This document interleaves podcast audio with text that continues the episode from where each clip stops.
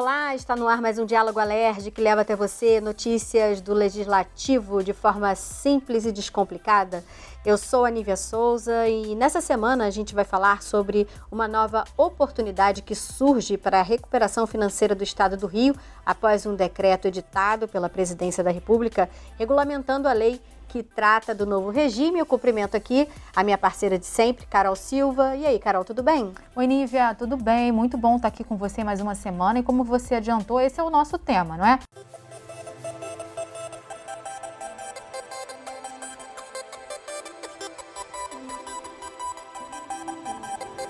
E a gente começa falando sobre o decreto regulamentar que o presidente da República editou para o novo regime de recuperação fiscal dos estados e do Distrito Federal.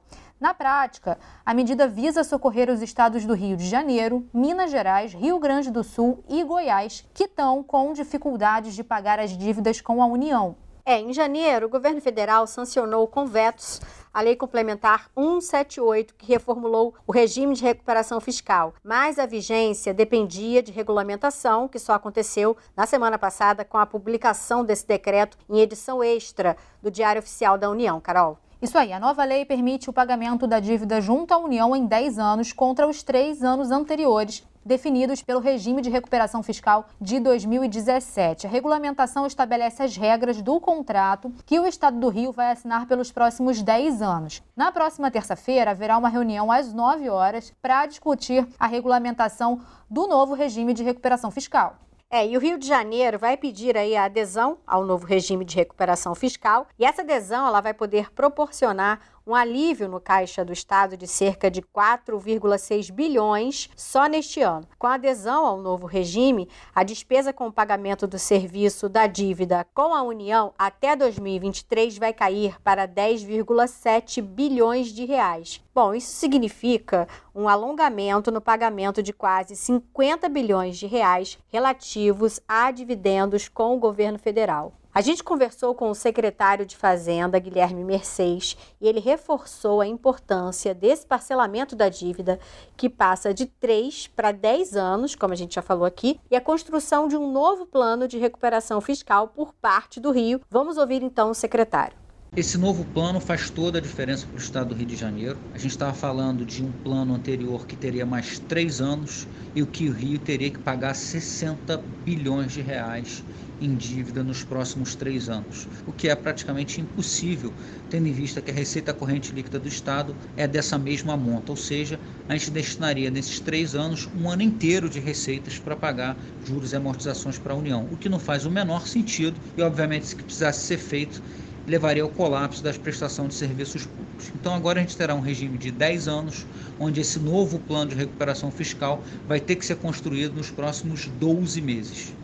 A análise pela Secretaria do Tesouro Nacional de pedidos de adesão de estados que não estão no regime de recuperação fiscal original deve ocorrer em até 30 dias. Mas, como o Rio de Janeiro já está né, nesse regime, o prazo é de 10 dias. Uma vez aceito o pedido, começará a ser elaborado o plano de recuperação fiscal, que deverá ser apresentado em no máximo um ano. Mas aí vale a gente ressaltar que o Rio já iniciou a construção desse plano no ano passado, quando criou o Conselho de Especialistas do Regime de Recuperação Fiscal esse conselho trabalha em conjunto com a equipe econômica aqui do Estado. É, o plano vai contar também com outras medidas de ajuste fiscal para gerar o equilíbrio das contas do Estado durante esse período de 10 anos. Entre elas, a gente pode citar reestruturação de empresas públicas e sociedades de economia mista por meio da venda de ações, além de a extinção ou concessão de serviços.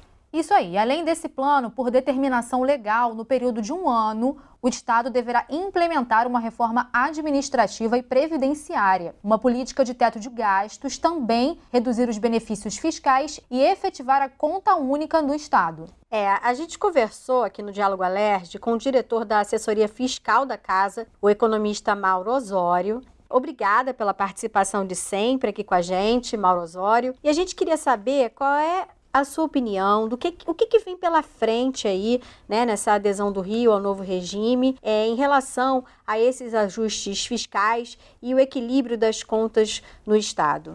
Bom, o Estado do Rio de Janeiro agora foi publicado o regime de recuperação fiscal e vai ser muito importante nós estarmos discutindo é, essa questão, porque é, tem uma série de imposições também com o governo federal e tem a questão das defesas dos interesses do Estado do Rio de Janeiro. É claro que é positivo para o Estado do Rio de Janeiro é, nós ficarmos 10 anos sem precisar pagar as dívidas, mas é importante também levar em consideração algumas coisas. Por exemplo, teremos que ter durante todo esse, todo esse tempo concurso concursos públicos para repor professores, para repor médicos e para repor uma série de categorias é, que hoje é, ou tem muitos poucos trabalhadores no estado do Rio de Janeiro, no governo do estado, ou simplesmente não tem. Por exemplo, a Fundação CPEAD, que é o nosso IBGE estadual, hoje não tem nenhum estatístico. Então, a tendência nesses acordos de recuperação fiscal é se proibir concurso público. Mas como pode um órgão como o IBGE estadual funcionar sem nenhum estatístico? Nós temos também, por exemplo, é, a nossa Secretaria de Assistência Social, que hoje não tem no seu quadros de carreira um único assistente social. Então, na verdade, é necessário também fazer concursos públicos. Então, eu acho que durante esse um ano, quer dizer, é, haverá muita discussão na LERJ sobre o que é o entendimento do que deve ter no regime é, de recuperação fiscal e qual é o entendimento do Estado do Rio de Janeiro e dos deputados da LERJ. Nós conversamos também com o deputado Luiz Paulo, do Cidadania. Ele pontuou sobre a importância de um plano estratégico de desenvolvimento econômico e social para a adesão do Estado ao novo plano é, do regime de recuperação fiscal. Então vamos ouvir o que disse o deputado Luiz Paulo. Um plano estratégico de desenvolvimento econômico e social. Porque o que acontece hoje é que nós não temos rumo nenhum. Quem não tem um único caminho que seja planejado, discutido, né? Realmente não chega em lugar nenhum. Então, precisamos ter um plano estratégico de desenvolvimento econômico e social, respaldado cientificamente numa matriz insumo-produto, que pode ser estruturada em 18 meses, que é um instrumento de planejamento e também de controle importantíssimo, né? com um sólido banco de dados, com convênios com o IBGE, com a Receita Federal, com a Secretaria de Fazenda, para que se possa assimilar inclusive no quesito obrigatório de redução dos incentivos fiscais em 20%, constante do decreto 10.681 de 21, que a gente possa ter confiança em tudo aquilo que a gente estiver fazendo. E o Estado do Rio de Janeiro, ele só tem um caminho, é o caminho da adesão ao regime de recuperação fiscal. Mas tem que fazer de forma aberta, democrática, envolvendo todos os poderes, para depois da adesão que todos possam colaborar para cumprir e não simplesmente como foi no ano de 17 querer botar o funcionário público na forca como ele fosse culpado por todas as mazelas do país. Carol, agora a gente vai relembrar como é que foi a adesão do Rio ao regime de recuperação fiscal. É o seguinte: o Rio aderiu ao regime em 2017. Na ocasião, ele foi aprovado na Alerj por 50 votos a 9. No dia da votação, inclusive, aconteceram protestos em frente à Assembleia por parte de servidores públicos estaduais. Eles temiam em perder alguns de seus direitos, Carol. Pois é, mas os parlamentares incluíram, por meio de emendas à lei, trechos que garantem os direitos adquiridos dos servidores estaduais, como triênios e licenças-prêmio, por exemplo, e que autorizam a convocação de candidatos aprovados em concursos já promovidos.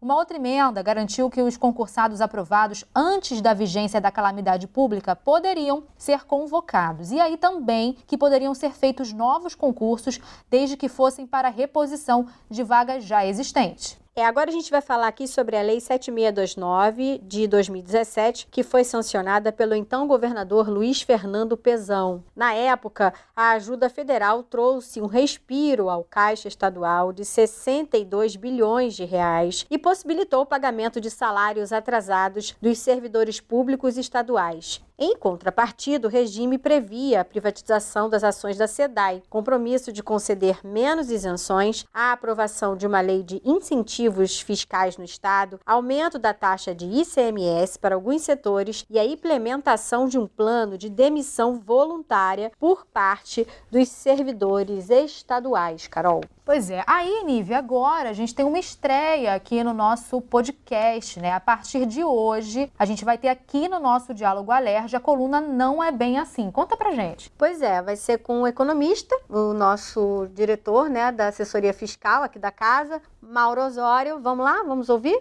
Vamos lá. Só para lembrar que toda semana a gente vai receber um convidado. Essa semana é o Mauro Osório. Ele vai voltar aqui em outros podcasts também para comentar e desmistificar os principais assuntos aqui do Rio de Janeiro. Então vamos ouvir o Mauro Osório na nossa estreia.